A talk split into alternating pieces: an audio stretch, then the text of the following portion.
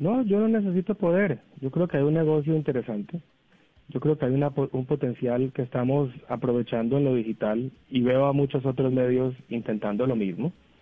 Y yo creo que Semana va a ser un gran medio, va a ser un medio rentable y que va a tener todos los atributos que ustedes mencionan, credibilidad, presencia y, y, prestigio. Eh, la misma ¿Y es un buen negocio lo digital?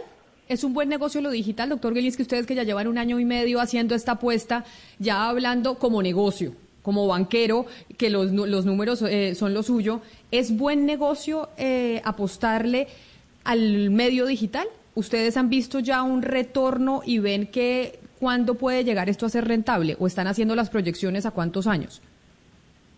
No, yo creo que, que sí lo va a hacer. Mira, te doy un ejemplo, eh, Camila. mira el tema de la música.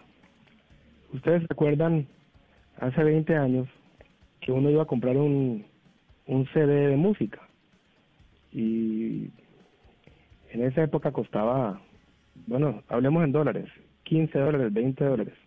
Y era un monopolio de la música. Básicamente las disqueras tenían unos monopolios en donde les costaba un dólar hacer un CD y, y, y lo vendían por 20.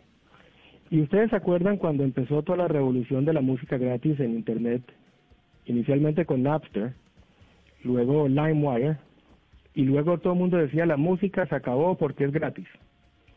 Y llegó iTunes en ese momento y empezó a cobrar por contenido. Más adelante han llegado compañías importantes como Spotify y el negocio de la música hoy en día es mucho más grande que hace 20 años. Te doy un ejemplo.